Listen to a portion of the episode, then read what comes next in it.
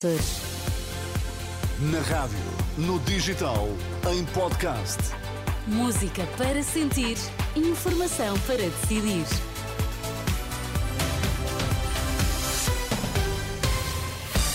As notícias das 5 com a Ana Rita Borda de Água para já os destaques. Olá, bom dia. Bom dia. Esta segunda-feira arranca o segundo dia de campanha eleitoral.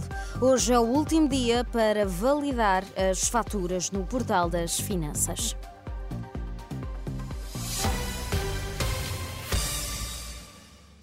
Arranca hoje o segundo dia de campanha eleitoral para as legislativas de março, com o último debate entre partidos com assento parlamentar nas rádios, no qual estará ausente o presidente do Chega.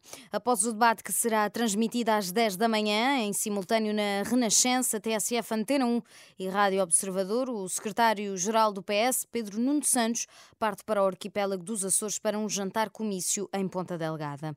O único ausente do debate nas rádios será André Ventura. O Chega alegou que não foi permitido ao deputado participar através do Porto e, por essa razão, Ventura terá apenas na agenda dois comícios, um almoço e outro ao jantar em Aveiro e Sever do Voga.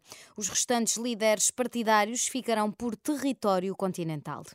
Na campanha, Luís Montenegro diz à oposição que não tem medo da rua. O líder da Aliança Democrática não quer responder aos adversários e neste domingo foi Paulo Rangel a responder a José Luís Carneiro, que lançou para a campanha negociações secretas à direita.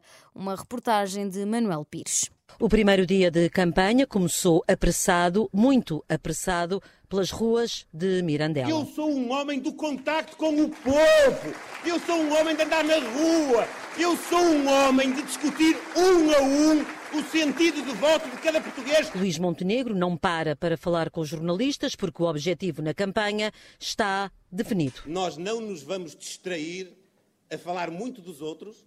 Nós não nos vamos distrair a falar dos assuntos que não dizem nada à rotina diária e às preocupações diárias das pessoas. A resposta aos adversários fica então para Paulo Rangel no almoço na Maia. Pois nós vemos é que o PS, neste momento em desespero, já está a imitar o Chega e está a basear a sua campanha nas notícias falsas, está a basear a sua campanha nos boatos e nos rumores. No discurso, Montenegro fala na aposta na educação, nos jovens e na saúde. No distrito do Porto, o cabeça de lista é Miguel Guimarães, o ex-bastonário dos médicos. O debate está muito contaminado. Sempre que nós aparecemos a querer dar ao sistema de saúde ao Serviço Nacional de Saúde, que é a base do sistema, mais condições para servir os cidadãos, todos os outros vêm dizer que querem privatizar a saúde. São ideias que Montenegro quer desfazer ao longo desta campanha eleitoral. A jornalista Manuela Pires com a campanha da Aliança Democrática. O prazo para os contribuintes validaram, uh, validarem as faturas que vão servir de base ao cálculo das deduções no IRS termina hoje, tendo esta validação de ser feita no portal das finanças. O valor que cada contribuinte consegue abater ao seu IRS está relacionado com as faturas de despesas realizadas durante o ano anterior e às quais pediu ao emitente para associar o seu NIF.